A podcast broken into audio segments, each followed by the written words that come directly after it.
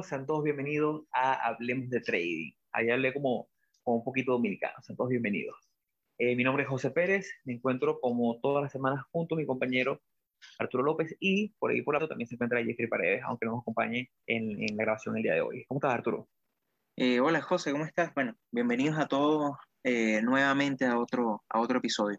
Suena un poco raro preguntarle a Arturo cómo está cuando tenemos tres horas hablando antes de comenzar la grabación de podcast como es usual, íbamos a grabar hace bastante rato, pero bueno, siempre nos distraemos compartiendo ideas y hablando de trading, de finanzas, de, inversiones y de negocios. Eh, el día de hoy estamos, la última semana en nuestro podcast, eh, hemos venido hablando sobre patrones clásicos.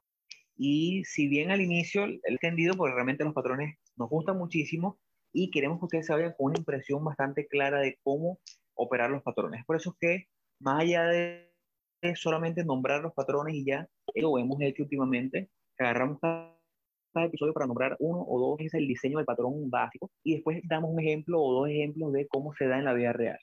Eh, el día de hoy vamos a, tocar dos patrones que son bastante peculiares y que nos gustan bastante. Uno de simétrico, tiene se forma eh, como una consolidación, tanto de forma ascendente o de forma descendiente, depende de la tendencia del mercado, y el otro más, el otro que es un patrón llamado bandera, que también se forma muy bien, que es muy fácil de identificar, porque yo creo que es como que el menos discrecional de los anteriores, es un patrón muy visible y que se da mucho en consolidaciones yo creo que muchas veces hay patrones que se dan más que todo en temporalidades un poco más grandes o que son más fáciles de identificar en, en temporalidades más grandes porque, como dijimos a la semana pasada, un hombro cabeza a hombro en una temporalidad de un minuto es un poco más difícil, mientras que una temporalidad diaria es mucho más fácil. Pero las, los banderines, por ejemplo, eh, que es uno de los protagonistas del, protagonistas del día de hoy, es un patrón que se da muy bien en todas las temporalidades. Pero bueno, antes de arrancar eh, y que Arturo comience a, a compartir pantalla, Creo que Arturo nos invite a todo lo que es las redes sociales para que nos ayuden y nos compartan con todas las personas que ustedes sepan que están interesadas en este contenido. Eh, sí, claro que sí. Bueno, a nosotros nos pueden seguir eh, en Instagram como hablemos.de.trading, nos pueden eh, seguir en Twitter como Hablemos Trading. y bueno, está nuestro canal de YouTube que todas las semanas este, este contenido está la idea es que poco a poco podamos enseñarles de, mejor forma y de una manera un poco más práctica todo lo que es la, la eh, las gráficas, mostrarles los ejemplos, mostrarles la, la forma de cómo, eh, de, de, mostrarle un poquito más, más, más gráficamente la, todo todas las cosas que nosotros conversamos aquí. Entonces, bueno, nuestro canal de YouTube es eh, Hablemos de Trading. Igualmente para conseguirnos en el mismo link hay un, eh, eh, dentro del Instagram, en el perfil de, del Instagram, en la bio, eh, hay un link que te lleva a todas las plataformas digitales en las, en las que nos encontramos, incluyendo justamente el, el canal de YouTube.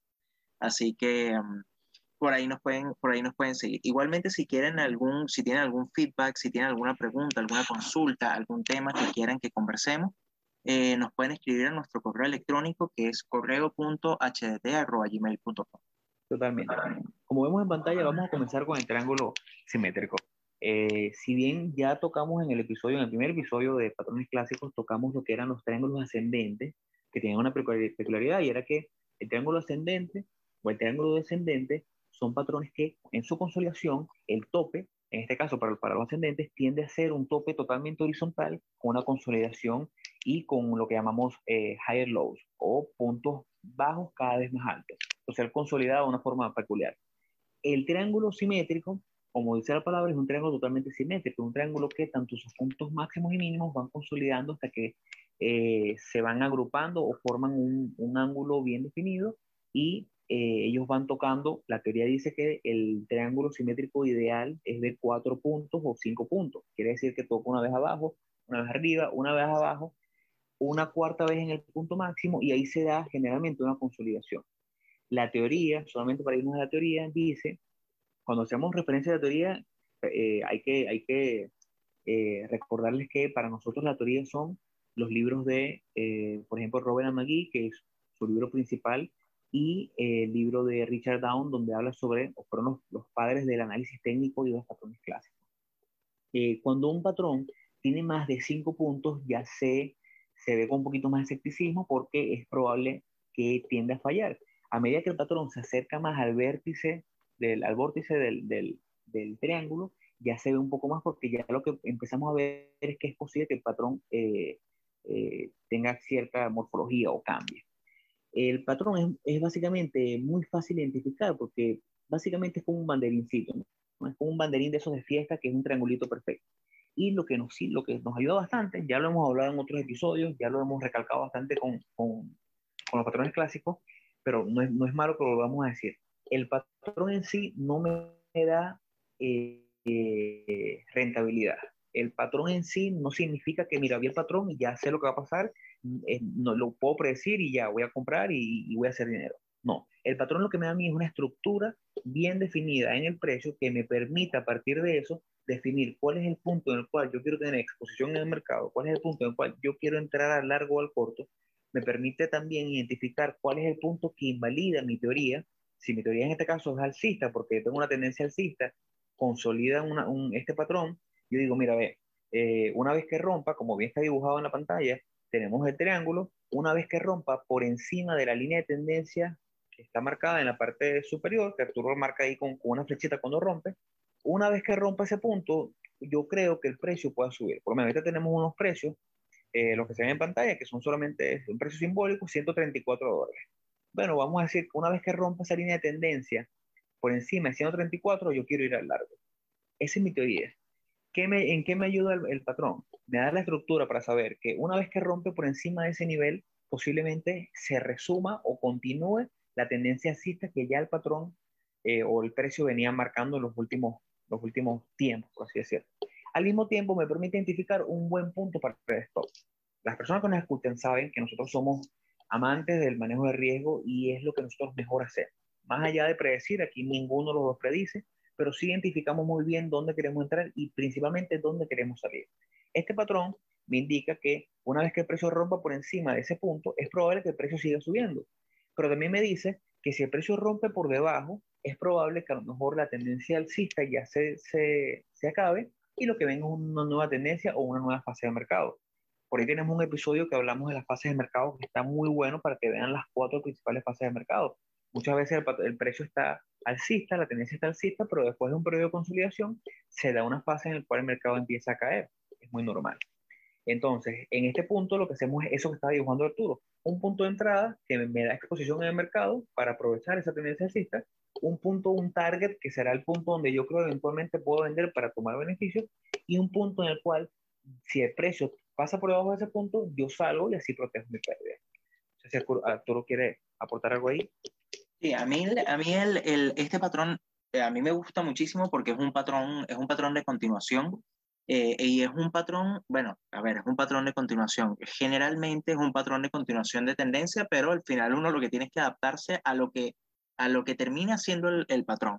Eh, yo acá lo dibujé con una línea, eh, como una línea azul, o sea, como la continuación de la línea azul, eh, como a la continuación de la tendencia que viene, aquí estamos suponiendo que el precio viene de, viene de esta forma, ¿verdad? Y entra en esta, en esta fase de, de, o sea, viene con una tendencia alcista, forma este patrón y entonces al, al continuar como está aquí dibujada la línea azul, lo que está haciendo es continuando la tendencia. Pero si en dado caso rompe la línea de tendencia bajista, bueno, ya ahí supondría algún, o puede, la verdad, podría venir un cambio de tendencia o podría venirse un pullback, podría venirse, eh, eso ya, ya lo, lo, lo, determinará la acción, pero ya no, va, ya no va a continuar o, va, o presenta, la acción como tal presenta cierta debilidad que, por lo menos en el caso de nosotros o en la hipótesis que nosotros vamos a, a, a tomar, eh, ya no nos convendría. Entonces, ¿qué, ¿qué, es lo bueno de este, de este patrón y de, la, como las consideraciones y las características que tiene? Es que, bueno, el precio empieza teniendo amplios rangos de precio. Fíjense que al principio, cuando él entra dentro del canal o dentro, de, dentro del, triángulo simétrico, él tiene unos rangos de precio sumamente grandes y poco a poco va teniendo eh, rangos de precio cada vez menores. Eso significa que el movimiento se está, o sea, el precio se está comprimiendo cada vez más. ¿Y qué es lo que pasa cuando el precio se, se comprime, se comprime? Bueno, en algún momento explota. Eh, explota. O sea, en algún momento rompe o en algún momento se va a disparar hacia cualquiera de las dos direcciones. Entonces, ¿qué es otra de las características que ocurre cuando está en este, en este, dentro de este triángulo? Ocurre que el volumen empieza a decaer o empieza a aumentar cuando toca cualquiera de las zonas de, de, la línea de tendencia. Eso es muy característico porque, eh, ¿qué es lo que está sucediendo? Bueno, los compradores, eh, cuando llegan a, este, a, este, primer, a esta primera zona de, o sea, cuando entran al, bueno, no en este, este eh, cuando tocan nuevamente la línea, la línea de tendencia alcista, que, es la, que sería la, la, parte, el, la línea inferior del triángulo simétrico, empiezas a ver como un aumento de volumen porque el precio está lo suficientemente bajo para que entren compradores y cuando llega a nuevamente a esta zona de, de, de, la línea de tendencia bajista del triángulo, empiezas a ver también aumento de volumen porque entran los vendedores y ya el, precio está lo suficientemente que alto. Entonces, ¿qué es lo que pasa? Vas a ver eh, eh, como picos de volumen en, eh, en esas zonas claves y lo, lo, que sí es que el volumen no va a ser no va a ser tan relevante, sino que el volumen lo vas a ver, o sea, eh, vas a ver como una disminución del volumen a medida que el precio se comprime hasta que en algún momento vaya a romper y va a romper con fuerza cualquiera de las dos, de las dos zonas. Entonces, eh, como, bueno, como, como dijimos en un principio, realmente es un patrón eh, que a mí me gusta mucho es para continuación, por eso mismo que comentaba José, tienes una zona muy, o sea, hay una zona muy buena de para colocar tu entrada, hay una zona muy buena para colocar tu salida, porque tú simplemente eh, la entrada la podrías colocar al, rompimiento de la línea de tendencia alcista, o sea, en este, en este punto donde está el rompimiento de la línea azul, y tu stop loss podría ir por debajo del último testeo a la línea de tendencia bajista. Y de esa forma podrías, en dado caso, eh, proyectarte a eh, por lo menos te puedes proyectar hasta este, hasta este valor del, del, del triángulo, que sería como el valor inicial de la mayor amplitud del, del triángulo simétrico. Entonces, bueno, eh, yo creo que ya con eso podríamos como, como pasar ya a un ejemplo real de, de, los triángulos. Eh, nosotros estamos ahorita en Apple. Apple tiene en tendencia diaria, nosotros lo bueno, vimos un, un, un, triángulo simétrico que se encuentra, bueno, está ya dibujado en la, en la gráfica. Y fíjense, el, o sea, cómo se formó y fíjense, bueno, también el tiempo de duración del, del triángulo. Estamos hablando acá que el triángulo inició en enero. ¿Cuántos? Seis, bueno, seis meses, exactamente. Seis meses para formarse el patrón. Y fíjense que cuando rompe, fíjense que rompió en esta zona Fíjense que el volumen aumenta en el, en el, momento del rompimiento, que es toda esta, toda esta zona de acá, la voy a, voy a tratar de, dibujarla, acercarme un poquito más. Toda esta, esta zona de acá del rompimiento, fíjense el volumen que hay en esta zona. Entonces, hay, hay interés al momento de llegar a esa zona, llega el rompimiento y fíjense que el precio llega hasta este valor que es el que habíamos proyectado en la, en el, en el ejemplo. Entonces, eh, los, bueno, fíjense, bueno, primero fíjense que, que, este triángulo duró seis meses, duró bastante tiempo. Eh, también va a depender de, del time frame en el que te estés monitoreando. También los puedes ver en velas de una hora, en velas de 15 minutos, si eres, si eres day trader. Eh, pero obviamente va la, la, tendencia que va a como fijar la, la que va a, o sea, que va a validar el movimiento de la acción va a ser la tendencia del time frame superior. Por lo tanto, este time frame que lo estamos eh, viendo en velas diarias es, eh, es como mucho más relevante, por decirlo de alguna forma, que verlo, que ver un patrón de triángulo simétrico en velas de 15 minutos. Eh, bueno, igualmente con, con lo si que... quieres ponlo en semanal, para que la gente vea la tendencia. En semanal se ve hasta, hasta mejor. Ahí, ahí para, para, los que quieren entender cómo, cómo es la, la, metodología de nosotros a la hora de, de, una operación así, nosotros iniciamos primero, por lo menos vimos la tendencia, como bien dijo Arturo, nosotros nos gusta este patrón para un, un patrón de continuación. Ya hemos hablado de otros patrones que se dan y, o, o, que son más idóneos para un, un, cambio de tendencia, por lo menos el hombro cabeza hombro, el cup and handle, son patrones que sí podemos identificar, por lo menos yo puedo ver un, un hombro cabeza hombro como el que vimos la semana pasada o antepasada, en AMD, que se formó muy bien, una tendencia muy alcista, yo puedo ver ese patrón, bueno, que se puede venir un cambio de tendencia. Pero si se forma un triángulo ascendente, yo descarto la posibilidad de, de, un cambio de tendencia. No porque no, no exista, la posibilidad está ahí, es, es, real, pero yo trato de ir con la tendencia y no shortearía un patrón porque este tipo de patrones es una tendencia tan marcada como la que estamos viendo en Apple, que viene con una tendencia muy alcista. Un patrón de esta forma, lo más probable es que si hace un rompimiento bajista, sea un fake out, sea un rompimiento que eh, solamente momentáneo para sacudir un poco el mercado y después seguir subiendo. En este caso, el patrón se dibujó de una manera muy limpia incluso eh, es hasta debatible que, que entre julio, de, julio y agosto de 2020 también se dio ahí como una especie de, de consolidación y con forma de, de triángulo ascendente, eh, ese mismo, eh, y después siguió rompiendo. Esta vez vemos cómo, una vez, para que vean la metodología, una vez que identificamos la tendencia y que podemos ver el patrón, recuerden que el patrón es muy subjetivo, ¿no? Muchas veces a lo mejor ustedes ven un patrón y nosotros no lo vemos, o nosotros vemos un patrón y, a lo mejor ustedes ahorita no lo ven, pero eh, los patrones a nosotros nos gustan cuando son así de sencillos, porque como ustedes pueden ver, son muy fáciles de identificar. Una vez nosotros tenemos ese patrón que se dio, que, que, lo pudimos observar, que vemos la tendencia, vemos el volumen. El volumen es, una hermosura, como el volumen ha, venido decreciente en los últimos dos años. Eso me habla de una acumulación de órdenes, acumulación de grandes fondos de inversiones que lo que han hecho es comprar, comprar, comprar y comprar. Si yo veo este tipo de volumen, veo la tendencia alcista, veo el triángulo, ya inmediatamente lo que estoy haciendo es una sumatoria a mi hipótesis. Yo digo, mira, cada vez tengo más cosas que suman y me dicen que es probable, es posible que esta acción rompa al alza. Y es lo que vemos. Este tipo de patrón nos da eh, dos características muy importantes. La primera es que nos permite identificar un target como el que coloca Arturo, que es el pico máximo anterior. En este caso, el punto máximo de Amazon, de Apple, perdón, había sido 145 y ya lo alcanzó. Sin embargo, si nos vamos a la teoría, la teoría habla de que para el cálculo del target, lo que podemos hacer es una medición interna del porcentaje que hay entre el pico máximo y el pico mínimo del triángulo. O podemos hacerlo en porcentual o simplemente podemos hacerlo en diferencial de precio. O sea, si el precio se movió 28 puntos, pudiéramos proyectar que el target también sería 28 puntos. Entonces, esto nos permite, o la forma que yo lo hago es que coloco dos targets. Coloco un target en el máximo anterior y en ese punto yo identifico cómo está el, price action, la acción del precio, para identificar si es un buen punto para vender o mantenerme. Y al mismo tiempo coloco un target número 2, que sería ese cálculo medido que está colocando Arturo en pantalla.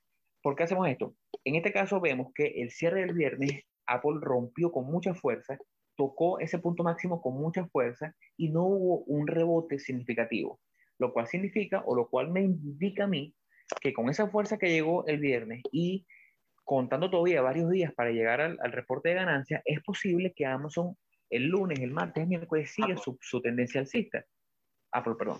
Entonces, eso inmediatamente me habla de que yo puedo dejarla correr un poquito más. Ahora, si hubiese llegado, eh, a, Apple llega a ese target y veo mucha volatilidad, veo mucho rechazo, veo un, un hammer, un, un hammer invertido, yo puedo decir, bueno, voy a tomar el beneficio aquí o voy a por lo menos vender la la posición porque estoy viendo mucha volatilidad y a lo mejor se viene un pullback. Ahora, lo, eh, bueno, lo, lo, importante que es el, el, tener una estrategia, porque fíjate que eh, es, lo que es lo que tú comentas, o sea, tú puedes entonces tener los dos, eh, o sea, tener varios targets de ir vendiendo posiciones a medida que va escalando, porque yo, bueno, eso es algo que, que vamos a, a, conversar en algún, en algún próximo episodio, pero eh, es difícil, o sea, yo siento, y es algo que de verdad es algo personal, lo más difícil es saber manejar tus ganadoras más allá de saber manejar tus perdedoras, porque al final tú con tus perdedoras simplemente tienes un stop loss y vendes pero, o sea, bueno, si tienes un stop loss automático, pero con el tema de los targets es difícil el no dejarse llevar por la ambición de querer tener, de, querer como, eh, eh, como que capitalizar más. Entonces, si tú tienes una, una estrategia donde tú dices, bueno, mira, yo tengo un primer target acá, ¿verdad? Y mi segundo target está por lo que había, por el tema del porcentaje acá, bueno, tú lo que haces es que cuando llegues a esta zona, cuando llegues a este target, vendes, no sé, si imagínate que tengas 10 acciones, no sé, vendes la mitad. Entonces vendes 5 acciones al llegar a este punto y cuando llegue al siguiente punto, si es que llega, porque al final eh, todo esto son proyecciones, no necesariamente va a ocurrir. eh, eh, si llega el otro target, bueno, vendes. ¿Ves? Entonces de esa forma puedes ir manejando tus operaciones de una mejor manera. Por ejemplo, y el otro tema, lo otro que también quería tocar era el, la interpretación de, de, todos estos datos. A ti, a ti tú ahorita eh, decías, José, que, claro, tú le ves bastante fuerza por la formación de las, mira, las tres últimas velas que tuvo Apple en la, en la semana y el volumen alto que tuvo. Tuvo una, un volumen bastante, o sea, eh, por encima del promedio, bastante relevante en comparación con, con, lo que se ha observado en las, últimas, en las últimas semanas.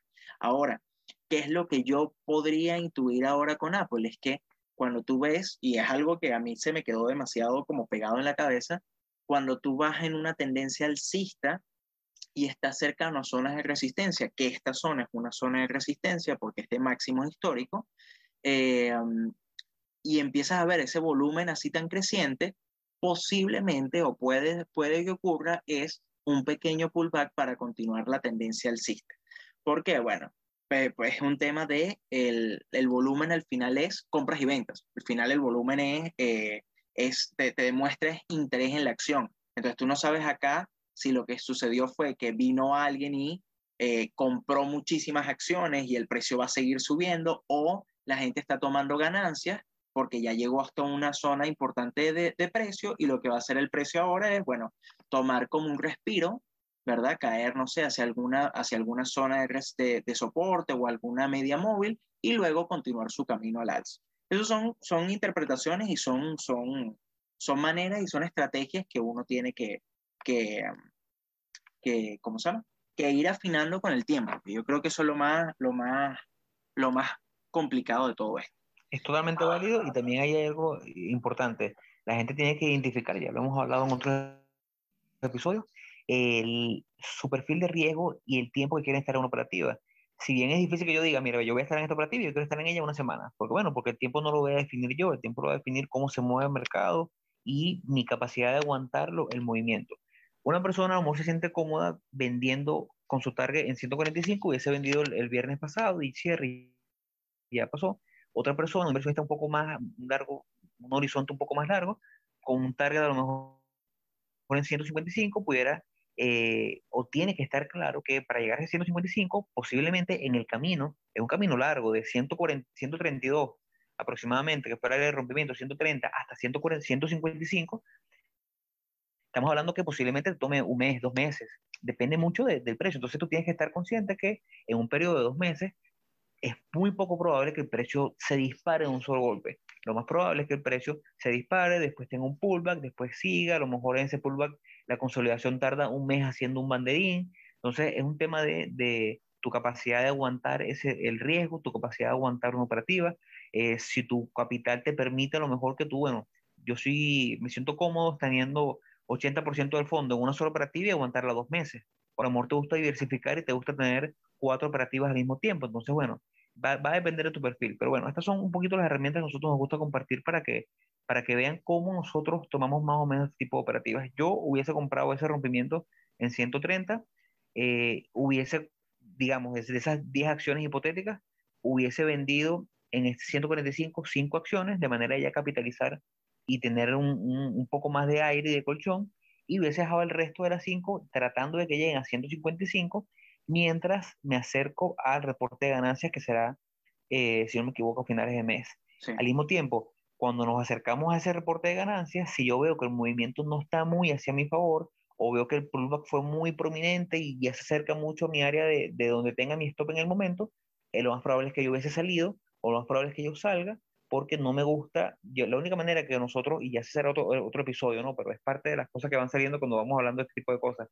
Eh, a nosotros nos gusta entrar en una operativa que esté relativamente alejada de su siguiente reporte de ganancias, porque en reporte de ganancias la volatilidad es muy alta, por lo cual no nos gusta estar comprar hoy sabiendo que el reporte de ganancias es mañana. Incluso hemos tenido acciones, y Arturo lo puede, lo puede eh, confirmar, hemos tenido acciones que nos encantan, patrones espectaculares, pero que al saber que el reporte de ganancias es esa semana o la siguiente, la evitamos. Y bueno, ¿cuántas veces no nos pasa eso que simplemente hay que descartarla ya? Mira, por ejemplo, sin, sin irnos tan lejos, eh, Avi, Avi es el claro ejemplo de, de, de, de o sea, de, de, un ejemplo, un ejemplo así. Fíjate que Avi, eh, ahorita que estamos hablando de los triángulos simétricos, Avi tiene eh, eh, un, un, un triangulito ahí bien. Sí. Eh, y claro, yo, yo la, estuve, la estuve monitoreando, me gustó el patrón que estaba dando, el volumen que estaba formando, pero yo automáticamente la descarté y fíjense las dos flechas que yo dibujé acá, vienen los dividendos y vienen los earnings. Entonces, ¿qué es lo que pasa? Si yo en promedio estoy un mes en, por operativa, mientras, mientras rompe y llega al target, yo no puedo mantener esta operativa hasta que llegue el reporte de, de, de ganancias porque no, no voy a alcanzar. Entonces, ¿qué es lo que pasa? Imagínate que yo hubiese comprado en este valor, en este valor que al, al rompimiento. Compro el rompimiento y si no llega a mi target antes de esta zona, ahí voy a tener que tomar la decisión de o cerrarla o eh, vender una parte. Todo va a depender de cómo se va moviendo. Entonces, eh, y es algo que nosotros compartimos los dos, tanto tú, José, como yo, de que si la, si la empresa está muy cercana a earnings, nosotros la descartamos automáticamente para operativa porque eh, por ese mismo tema de la volatilidad puede ser, porque al final los, los earnings es, eh, bueno, es un, es un, tema discutir quizás en otro episodio, pero los earnings yo digo que son como bastante misteriosos porque tú puedes tener un earning que sea muy positivo, que tenga eh, sorpresas muy positivas y la acción cae 11%. Dices así como, ya va, pero ¿por qué, por qué pasó esto? Y, y, es un tema de que son, o sea, de que la visión que uno tiene sobre la empresa no es la misma que tienen los inversionistas grandes. Entonces, eh, quizás la proyección de la empresa no es lo, no es lo suficientemente buena, eh, no sé, tienen alguna empresa como, como Twitter, como Snapchat, que el número de usuarios inscritos o el número de usuarios activos eh, es, tan importante, quizás decayó y no depende tanto de los ingresos de la empresa, sino de otros, de otros valores. Y son valores que uno no controla y que uno no va a controlar. Entonces, los earnings son un misterio porque si tú compras antes de, de unos resultados financieros, puede ser que te, que te favorezca, como puede ser que eh, pierdas. Entonces, ante esa incertidumbre y como nosotros aquí estamos es para preservar capital, eso nosotros automáticamente lo omitimos y lo evitamos. Una cosa muy diferente es que tú tengas una posición abierta y la posición ya lleve un 10%, un 12% de, de, rendimiento, o sea, de, por arriba del, del, o sea, todavía no ha llegado a tu target, pero está bastante positiva y está bastante encaminada. Y que tú tomes la decisión de aguantar unos earnings para ver, porque si en dado caso la, acción explota, bueno, puedes llegar a un dos, al doble del porcentaje que llevas ya acumulado fácilmente, pero puedes volver hasta tu zona de break-even o puede accionarse tu stop loss. Eh, esas son ya decisiones que vas a ir tomando poco a poco y que son y que implican un poco más de, mmm, no es más riesgo, eh, pero eh, implican un poquito más de, de, de una toma de decisiones. Tolerancia, al riesgo en ese caso.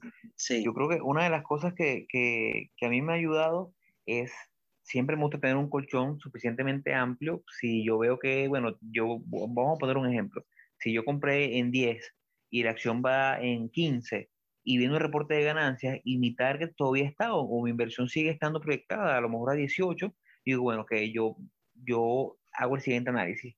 Busco cuál fue la volatilidad o cuál fue el movimiento que tuvo en los últimos cuatro reportes. Entonces, digamos, si yo tengo, la acción ha subido 50%, por decir un número, de ese 10 a ese 5%, y la volatilidad en los días de reporte de ganancias pues, en esas últimas cuatro veces fueron 5, 6, 7, 8, 10%, digo, bueno, está bien, yo posiblemente si tengo un, un, mis eventos pasados me dicen que en promedio en reportes de ganancias el precio se mueve para arriba o para abajo 10% y yo tengo 50%, sí me puedo permitir aguantar la operativa durante un reporte de ganancias porque si sube, sube 10% y si baja, ese 10% todavía está contenido dentro de mi ganancia y es posible que no toque mi break-even. Entonces, eso es una manera rápida de saber descartar si puedo o no. Ahora, si yo compré en 10 y la acción va en 1, va, perdón, va en 11 eh, solamente tengo ese 10% y yo veo que la volatilidad histórica en el último año de reportes de ganancias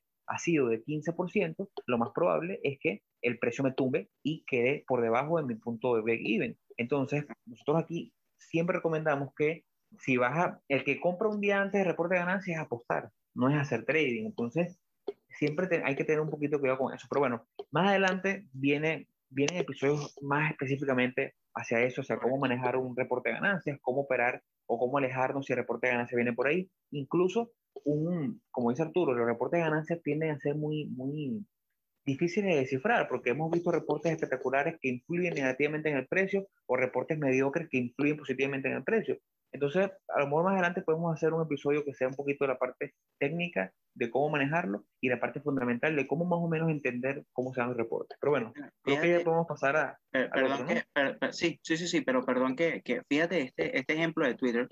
Aquí en, en eh, Twitter, fíjate que formó este, este eh, patrón de, de triángulo simétrico, una especie de triángulo simétrico acá, eh, obviamente no hubo rompimiento, o sea, hubo rompimiento, pero hubo rompimiento el día de los resultados financieros. Eh, pero lo, lo, que quería comentar era que fíjate que los resultados financieros fueron positivos y hubo una sorpresa del 12% en comparación con lo estimado que, que, que había. Y fíjate que la acción al día siguiente abrió 15% abajo. Entonces, imagínate que hacer esa apuesta de, de, porque al final es eso que tú comentas, hacer una apuesta de, bueno, de, yo compré el día antes y yo supongo que los, que los report, el reporte de resultados va a ser muy positivo y te agarre este movimiento, este gap bajista del 15% al día siguiente. O sea, es una locura. Entonces, bueno.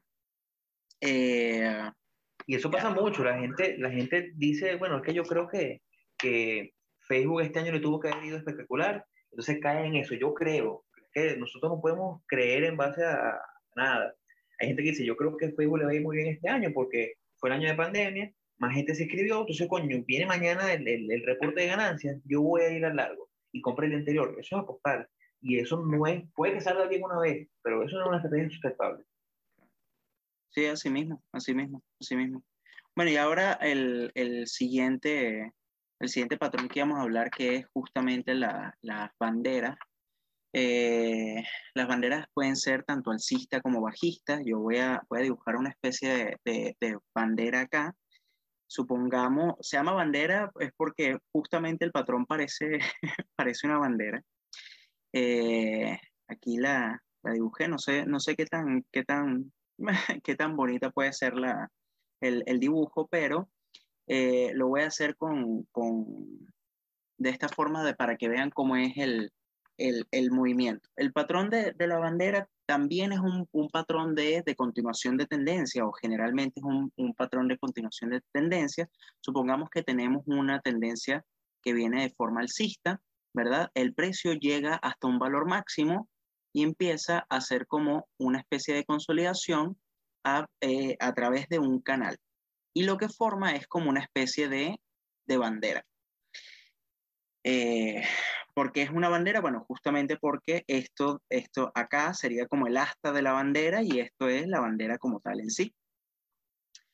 Eh, ahora, el, el, movimiento del precio es de esta forma. O sea, el movimiento del precio, él, él se mueve dentro, dentro de una, dentro de un, eh, dentro de dos, o sea, dentro de una línea o dentro de un, canal, de un canal. De un canal eh, que está delimitado, ¿verdad? El precio se mantiene, se, se, se mueve a, través de ese canal y el volumen empieza a decaer, o es lo que es, lo, lo, ideal de que el volumen cuando empieza a decaer o entre en esta consolidación sea lo, lo, menor posible, que lo que significa es que no está apoyando el movimiento, porque esto es al final, es como un pullback. El precio viene en esta tendencia alcista, ¿verdad? Y luego él tiene esta pequeña caída, y si el volumen es bajo, ¿verdad? Muy posiblemente al rompimiento él continúe con su tendencia alcista. Eso es, una, es una acumulación, al final termina siendo una acumulación de, órdenes en ese, en ese precio. Las banderas pueden ser tanto alcistas como bajistas, eh, o sea, puedes tener una, tendencia bajista, o sea, el, mismo tema al, al, contrario, suponiendo que tenemos una tendencia bajista, lo voy a dibujar, voy a tratar de dibujarlo rápidamente. Tú vienes con una tendencia bajista, ¿verdad? Y el precio empieza a consolidar en un, en un canal alcista. Y normalmente ese canal alcista tiende a ser con bajo volumen. Y lo que hace el precio es que, bueno, termina, termina rompiendo hacia la, hacia la baja y continúa con su movimiento bajista. fíjense, aquí está lo que sería la bandera y el asta, que es el movimiento que lleva la, la bandera. Entonces aquí Igualmente, como, bueno, como, como estábamos conversando, la idea, o sea, la idea de esto, como es un patrón de continuación, es muy, a mí me gusta mucho, es porque también tienes forma de colocar tu stop loss y puedes colocar tu entrada o proyectarte de una buena forma, porque tienes una zona, podrías, podrías entrar dentro en la, en la posición, tomar la posición al rompimiento de la bandera con un stop loss, stop loss bastante delimitado por ese mismo canal bajista que, o sea, o sea esa bandera como tal, y proyectarte, te puedes proyectar en primera instancia hasta el, el, el como el fin del asta de la bandera, ¿verdad? Eh, como, un, como un target, como un target, como un primer target, y continuar, o sea, tomar la, el movimiento, o sea, continuar ese, ese movimiento alcista que lleva el, el precio. No sé si se, si se entiende bien el, el, dibujo, creo que este bajista, el que dibujé aquí bajista, no se, no se entiende tan bien, pero... Sí, yo sí, yo, yo, ese bajista, yo en, mi experiencia, los, las banderines bajistas me encantan, porque el, generalmente cuando se dan unos sell-out, o sea, esas ventas fuertes, siempre hay pánico en el mercado.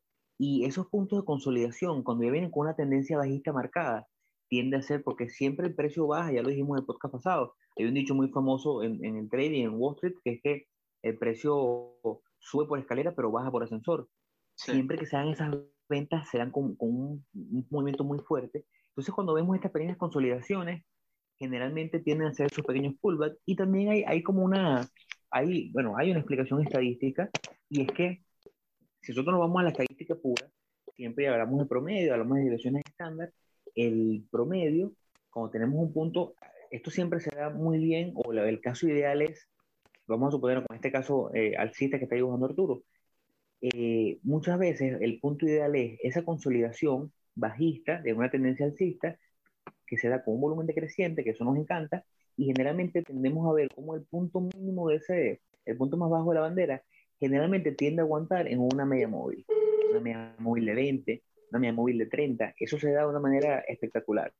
Entonces, ¿por qué se da esto a nivel estadístico? Cuando nosotros hablamos de promedio, siempre hay puntos en los cuales la desviación tiende a ser mayor, pero eventualmente hay, hay algo que se llama eh, la regresión lineal o, mean, que es que el precio tiende a regresar a su punto promedio. Si hablamos de, de un muestreo de edades de 100 personas y nos dicen que por medio es 50 años, es probable que a medida que nos acerquemos un número muy alejado del promedio, digamos una persona que tenga 70 años, lo más probable es que la siguiente persona tenga un número más cercano a 50. Eso es lo que es el regreso al promedio, al regreso al mínimo. Entonces, cuando vemos este tipo de consolidaciones, que vemos que el precio viene subiendo muy por encima y tenemos de repente una consolidación bajista, es ese, ese regreso hasta el punto más medio o a esa media móvil de 20 o de 30 para después seguir su continuación alcista. Por eso que son patrones muy fáciles de identificar, que tienen una, una razón de ser matemática y que se pueden operar de una manera muy sencilla porque al tener un, una consolidación en ese canal que ustedes están viendo en pantalla, que es un canal que tiende a ser un canal no muy ancho, nos permite identificar un buen punto de entrada con un punto de salida relativamente cerca del punto de entrada que en dado caso que la hipótesis se nos interrumpa o, o, o, se, o quede invalidada, podemos salir rápidamente. Claro. Ahora, bueno, y mira, ya, ya como para verlo, ahora para verlo en la gráfica, porque una cosa es, es verlo, el, el, el, caso ideal, pero eh, la, idea, la idea es verlo con algún, con algún ejemplo, con algunos ejemplos en la gráfica. Eh, bueno, el que tú comentaste sobre el, sobre el crudo, yo tomé la, la como la libertad de, de, de dibujarlo acá. Si quieres, explícalo un poco para que, bueno, crudo, eh, si usted se baja el episodio de análisis de mercado del año pasado, en diciembre, pueden recordar que siempre hacemos estos, estos episodios de análisis de mercado. Eh, yo siempre hablo de commodities, en ese caso hablamos de crudo y estaba ese patrón que se estaba formando en ese momento. Si se dan el episodio, en ese momento hablamos de que había condiciones técnicas y condiciones fundamentales en el momento que me gustaban mucho y yo proyecté en ese momento que el precio del crudo posiblemente iba a llegar a 60 aproximadamente este año. Ya pasó por encima de 70. En ese momento, lo que me llamaba a mí la atención, más allá de lo fundamental, que en el punto de la, la recuperación de la pandemia, eh, los inventarios de crudo, me gustaba mucho que venía con una tendencia, un rebote alcista muy fuerte, después de, de ese evento que ocurrió el año pasado durante el inicio de la pandemia, en el cual los futuros de crudo llegaron a estar en menos 18, menos 20 dólares, eh, menos 20 dólares, imagínense lo, lo dramático del momento, eh, y tuvo un rebote muy fuerte, se dio esa tendencia alcista, esa nueva tendencia alcista, y después consolidó en un punto que históricamente venía siendo como una, una especie de resistencia y de soporte bastante fuerte, un, un, periodo, un punto de consolidación bastante fuerte. Se da este banderín en esta formación, que se da ese banderín, porque si se hubiese dado un rectángulo también me hubiese gustado, pero cuando se da el banderín con esa inclinación, ya inmediatamente me llama más la atención. Entonces, ese fue el punto más fuerte. Eh, al final del día, esa es la zona de, de, consolidación que está, que está dibujando el en ese momento. Se da ese punto tan fuerte, consolida el banderín, esa forma bajista, incluso hay quien pudiera decir que eso era un pequeño Copenhagen, si nos vamos al episodio de, de, de la semana pasada. Eh, una vez que rompió, bueno, ya el resto es historia. Pero eso tuvo una continuación alcista, continuó con ese movimiento alcista. Entonces, es como hablamos ahorita con la teoría, cuando, cuando se dibujó el, patrón en, pantalla blanca. Es una tendencia, una consolidación que generalmente tiende a estar aguantada por el, por el media móvil. No sé si quieres poner ahí una media móvil de 20 para que la gente vea más o menos en relación a, a, a mira, cómo consolida, consolida más o menos en torno a la media móvil y después sigue su canal alcista. Eh, bueno, esta es la media móvil 50, ahí vemos cómo consolidó por debajito de ella y una vez que la rompió, bueno, no, no hubo retroceso. Pero por ahí hay otro ejemplo que eh, tú nombraste temprano, que es el de Ford, que si quieres compártelo ahí y lo explicas, que a mí me pareció espectacular porque ya tiene dos banderines en la misma gráfica en, más en los últimos seis meses, ya uno se cumplió y rompió perfectamente, es un ejemplo, y en la actualidad se está dando otro banderín que, eh, que este episodio creo que incluso pudiera, sí, recordando que nada de lo que comentamos aquí es una recomendación de inversión, pero usando estas herramientas que le damos, creo que es una operativa que está bastante buena para esta semana. bueno, a mí, por ejemplo, eso que comentaste es bastante interesante porque el, el tema del Copenhagen acá también se puede, o sea, se podría interpretar de esa forma, justamente porque acá pareciera que está la, la parte de la taza y el, justamente lo que es la bandera es, es el handle de la, de la, o sea, es el, es el asa del, de la taza. Entonces está, está genial porque entonces se puede interpretar de cualquiera de las dos formas. Ahora, esa consolidación y ese rompimiento de esa zona está espectacular porque, el, o sea, es como una, eh, o sea, me, me, me, gusta mucho como, como, se, como se dio el patrón y, y la forma, es que está clarito la, la, forma. Lo que pasa es que hay que, hay que, hay que verlo, pues. Entonces, eh, y, que se puede, y lo importante es ver que se puede interpretar como cualquiera de esas dos opciones. Ahora, yo estaba viendo, ahorita, esto es en velas, en velas semanales, eh, yo estaba viendo una acción eh, Ford, como dijo José, yo tengo Ford, si, si ustedes se fijan, Ford viene en una tendencia alcista desde por lo menos este año y yo creo que desde el año pasado viene con una tendencia alcista. Viene, Ford viene de esta forma, si uno la ve en velas semanales, eh, yo dibujé esta especie de, de, tendencia bajista, eh, pero la, la, última línea de tendencia bajista, como la, la, la, línea de tendencia más fuerte o más pronunciada bajista, también la rompió en esta zona. Eh, y Ford viene prácticamente desde marzo, desde cuando empezó la recuperación del mercado, viene con una tendencia sumamente alcista. Ahora, lo que me parece y me llama bastante la atención es este movimiento que ha hecho estas últimas semanas. El precio, fíjense que lo que empezó a hacer es que el volumen empieza a incrementarse, ¿verdad? Y el precio llega hasta cierto valor. Cuando llega hasta este, hasta este valor, empieza a consolidar sobre una clara, pero es que es un canal sumamente claro, bajista. Y ahora fíjense el volumen que hay. Fíjense que el volumen está muy por debajo, o sea, está por debajo del promedio. Tienes, tiene quizás su, su, sus días donde el, volumen es un poco, un poco superior, pero no es nada, no es nada relevante el, volumen. Entonces esto me puede dar una indicación, ah, me fui. Esto me podría estar dando una indicación de que, eh, de que el movimiento o esta, esta tendencia bajista no está acompañada, no está sustentada por, eh, por, por, los grandes, por, los grandes inversionistas. Entonces, claro, eh, acá pueden ocurrir dos escenarios. Eh, y por eso es que la tengo como en el, como en, en, en el watchlist.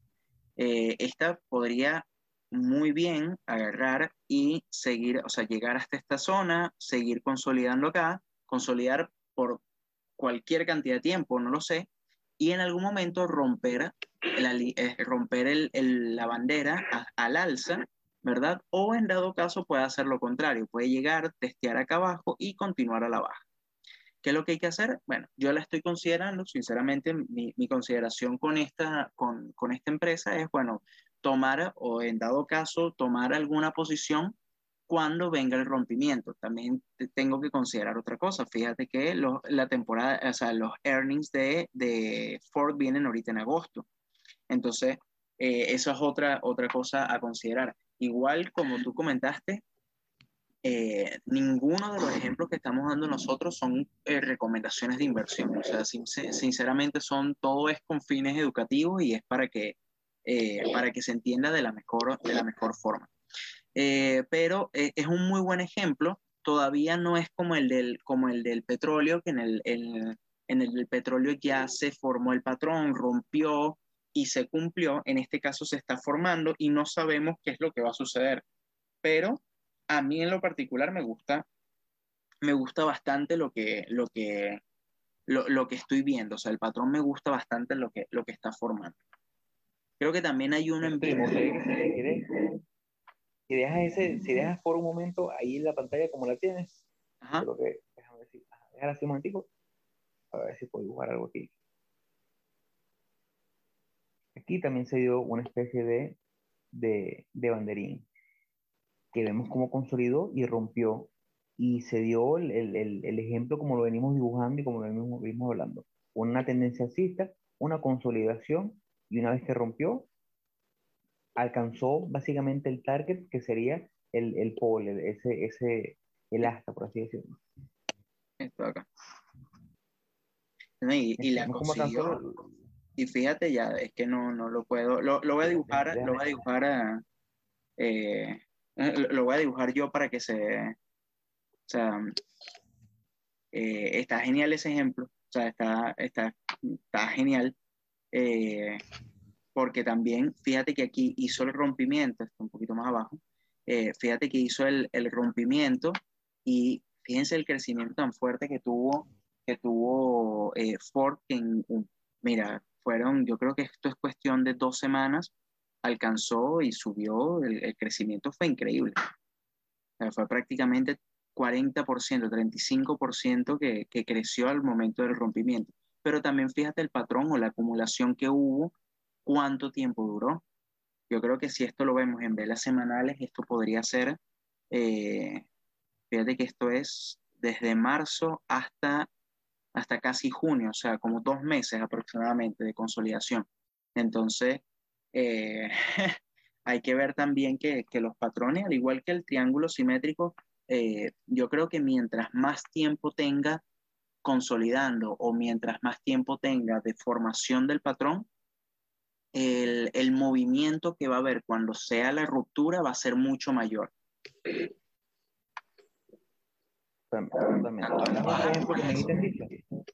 Sí, o sea, el, el, que hay, hay uno que se está formando, ¿sabes? Que... Yo acá dibujé otra cosa. Eh, eh, eh, ahí, se, ve un poquito mejor el... Siempre tomando como consideración que, Bitcoin es un activo mucho más volátil que las acciones americanas que nosotros generalmente traíamos y, conversamos. Bitcoin, el, como ahorita, vimos un ejemplo de Ford que tomó eh, dos semanas en llegar a un, target y es algo extraordinario. En dos semanas llegó a su target, espectacular. Bitcoin puede llegar a un target así o superior en dos horas. Entonces, aquí, aquí sí hacemos una, una recomendación educativa a que tengan cuidado en la forma en que operan Bitcoin porque eh, aquí sí super, es importante todo tipo de inversión, pero es importante cuidar bien los stop loss porque si operamos eh, con un tamaño o una posición muy grande, eh, es posible que a lo mejor entre el momento que colocamos la orden de entrada, si nos descuidamos media hora, el precio puede caer y nos puede, nos puede quemar la cuenta. Entonces, hay un poquito de cuidado. Ahora, a mí, bueno, a mí este ejemplo en particular de el, eh, el este, el, último que dibujamos acá, a mí en particular no me gusta, es porque, eh, o sea, se está formando ese canal, pero sin un, sin, sin un contexto.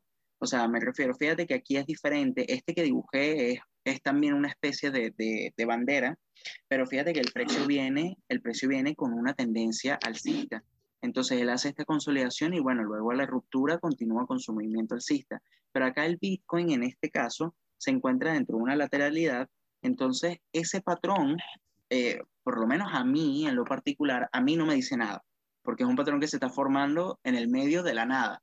Entonces es continuación de qué? De la lateralidad. es o es el inicio de una nueva tendencia, o, el, o sea, eh, hay cosas eh, que, que, quizás no, no, o sea, que el patrón, el, independientemente del patrón que se, que se vaya a operar, tiene que tener un contexto y tiene que tener un sentido que, que, que o sea, hay que darle un sentido al, al, no es conseguir un patrón por conseguir un patrón. ¿Sí me explico? Totalmente. No venimos con una tendencia clara, no venimos con una tendencia bajista o alcista clara las, últimos, las últimas semanas, los últimos días que diga, bueno, que es una continuación aparte como es una lateralidad tan grande, que tiene ya varios meses, tiene muchos puntos, lo, que llamaba eh, William O'Neill eh, oversupply, que son puntos en los cuales tienes muchos picos a los lados, muchos picos del lado izquierdo que pueden ser puntos muy sensibles de venta y de compra de otras personas. Entonces, eh, es difícil verlo de esa manera, es bastante complicado. Hay en ese tipo de patrones que no tienen una tendencia, si estamos hablando de patrones de continuidad y estamos buscando ejemplos que vienen con patrones eh, alcistas, que vienen con una tendencia muy bien definida, que consolidan y después rompen, hay que ser un poquito más selectivo. Eh, no podemos nombrar cualquier cosa un patrón, no podemos saltar al primer patroncito que nos veamos. Tenemos que ser un poquito selectivos y tratar de entrar en lo mejor de lo mejor. Ese, esa, eso, eso ayuda mucho a largo plazo. Sí. Ahora, igual, igual Bitcoin, eh, yo no, no, es por, no por hablar mal de Bitcoin, pero a mí, a mí la verdad que, o sea, yo cuando veo velas así, me da pánico. O sea, cuando veo velas de esta forma. O sea, fíjate, fíjate ese, eh, o sea, ¿qué, ¿qué, te dice ese movimiento? O sea, ¿qué, ¿qué, es lo que te está tratando de decir? O sea, imagínate una tendencia tan, tan, vamos a llamarla tan, tan alcista que llevaba quizás el, el precio y de repente te hace una vela que el punto mínimo estuvo en 24 mil dólares y el punto máximo en 53 mil. O sea, eh, perdón, en 55 mil. O sea, qué, qué, qué movimiento tan, tan, tan, tan grande, o sea, tan, tan absurdo. Entonces, a mí el, el, el, tema del Bitcoin, yo creo que sí, o sea, sí hay que tenerle cuidado a las stocks, al tema del Bitcoin hay que tenerle mucho más cuidado, sobre todo porque es un mercado que opera 24 horas y en cambio las stocks eh, operan, tienen un horario determinado, no funcionan los fines de semana, entonces eh, te puede agarrar un movimiento o una vela de esta forma a las 3 de la mañana, 2 de la mañana y no te das cuenta de, de, de que eso, de que ocurrió. Entonces, eh, es un, yo, yo, siento que tiene un, un, extra de volatilidad mayor el, el, tema de las criptomonedas. Ojo, eso no significa que no, se, que no las podamos operar. O sea, malo, pero, pero nosotros, por lo menos la forma nosotros buscamos el trading, hacemos el trading y como, como visualizamos nuestra carrera en el trading es buscando eh, ese, no mal llamado, pero eso, ese cliché de libertad financiera. Queremos tranquilidad, queremos más estabilidad. Eh, la libertad financiera no, va, no es estar pegado a la pantalla 24/7 por un activo que tradea 24/7. Eh, ya de por sí hay activos como que opera 24 horas de lunes a viernes pero por lo menos tienen un fin de semana de descanso. Pero con Bitcoin tienes todo el día que hay sesiones en China, después de Estados Unidos, Europa, y en todas hay puntos en los cuales se mueve muy fuertemente. Entonces, es un poquito más delicado. Ahí, ahí, ahí sí, a lo mejor nosotros estamos un poquito más tiempo adelante, por eso una de las maravillas del, del trading en stock en Estados Unidos que te permite, tienes un horario definido que te permite tranquilamente en la mañana, abre a las 9 y media de la mañana, hora, hora Nueva York, a las 8 de la mañana, a las 7 de la mañana, ya tú estás viendo si la acción tuvo un movimiento fuerte en el, en el premercado eh, o si no tuvo movimiento, y tú sabes más o menos un plan de acción. Incluso a mí me ha pasado mucho que compré una acción, al otro día tiene un premercado muy fuerte que a lo mejor es, se, bueno, esta semana pasada pasó a Arturo, tuvo una compra y eh, al otro día, si no me equivoco, si ahorita me refresca la memoria, el, el, precio, una noticia fuerte, el precio cayó y el premercado se estaba manejando por debajo de su punto de stop. Pero el hecho de que el mercado esté cerrado te permite a ti, mientras que el mercado abre, tener un plan de acción y decir, mira, yo voy a hacer esto una vez que el mercado ah, eh, abra. Mientras que en Bitcoin tienes que tomar una toma de decisión muy rápida. Esa es una gran diferencia. Entonces, las acciones americanas te permiten un poco más de estabilidad y de tranquilidad para poder operar y tranquilizar y hacer las cosas como están. Así es, así es. Bueno, igual yo creo que ya con esto entonces podríamos, podríamos dar por finalizado este, este episodio. Eh, igual, bueno, recordarles que, que, nos sigan en nuestras redes sociales. Eh, nos pueden seguir en Instagram como hablemos.de.trading, en Twitter nos pueden seguir como hablemos trading. Eh, nuestro correo electrónico correo.hdt.gmail.com y bueno, en el link de, en la bio de, Instagram pueden, eh, tienen acceso a un link donde están todas nuestras redes, eh, todo nuestro, o sea, donde están todas nuestras, nuestras plataformas digitales, incluyendo el canal de YouTube, que es Hablemos de Trading.